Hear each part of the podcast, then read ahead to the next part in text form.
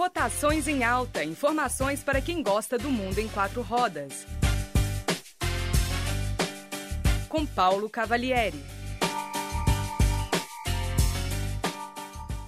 Olá, ouvintes da Rádio Online, tudo certo? Aqui quem fala é o Paulo Cavalieri e hoje é dia de lançamento aqui no Rotações em Alta. O carro escolhido de hoje é o novo Camaro SS 2016, a novidade que está prometendo muito barulho aí pelas ruas. E no quadro de dicas, vamos explicar como funciona o tão famoso punta-taco. Vambora!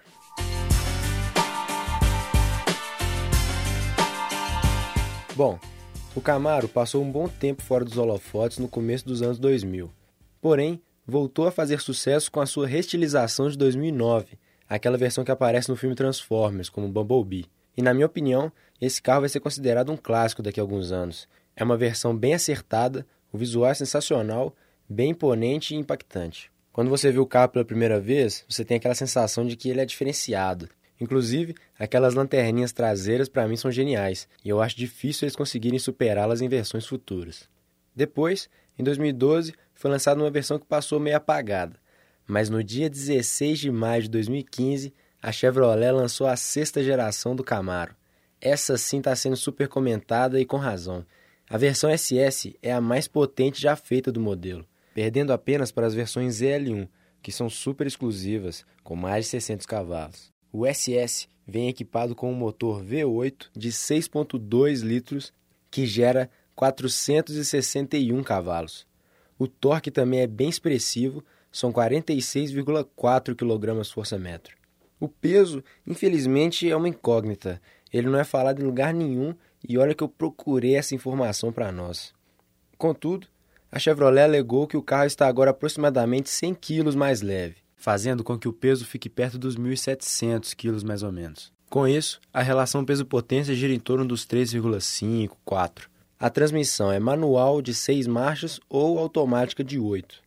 O interior foi o que mais me chamou a atenção nesse novo Camaro. Deu-se mais atenção ao acabamento e à tecnologia da central multimídia. Uma das minhas partes preferidas foi o volante. Ficou menor e com base achatada e com o nome Camaro gravado ao centro, sem aquela marca da Chevrolet.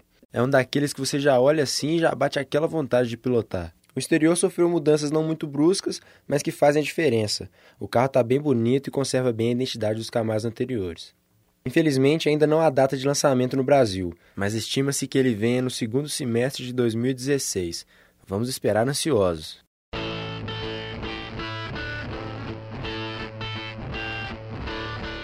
E vamos agora à dica de hoje, que é sobre o nosso querido Punta Taco. Sabe quando reduzimos uma marcha e o carro dá aquele solavanco horrível que o passageiro que estava dormindo até acorda assustado sem saber o que estava acontecendo? Então, olha por que, que isso acontece. Vamos supor que seu carro está a 40 km por hora, de segunda marcha a 3.000 RPM. Ao colocar a terceira, as rotações descem para 1.500 RPM. Até aí tudo certo. Só que você continua a 40 por hora e decide voltar para a segunda marcha. A essa velocidade, de segunda, o carro subirá as rotações de volta para 3.000 RPM de uma vez só, gerando uma pressão forte na caixa de câmbio e o solavanco desejado. É para evitar isso que existe o punta-taco. Ele consiste basicamente em pisar no freio, na embreagem e no acelerador tudo ao mesmo tempo. Aí você deve pensar, nossa senhora, aí o carro vai explodir? Não, não. Existe uma ordem dos fatores. Primeiro, pisa-se no freio de acordo com a necessidade do momento.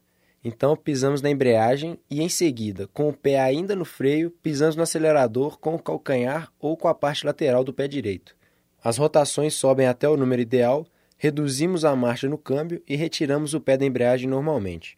Essa é uma técnica trazida das pistas.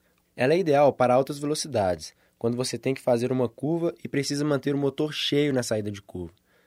Os carros automáticos de hoje em dia já fazem o punta-taco automaticamente para nós.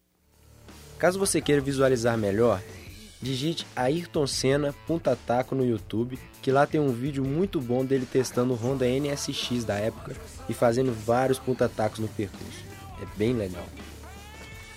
Bom, esse foi mais um Rotações em Alta e a gente se vê na próxima.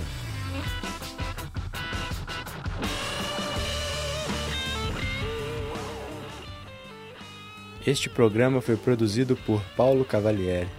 Estudante da Faculdade de Comunicação e Artes da PUC Minas, Coração Eucarístico. Este trabalho é uma produção para a Rádio Online da PUC Minas 2016, com supervisão da professora Yara Franco, técnica de Ivens Barros.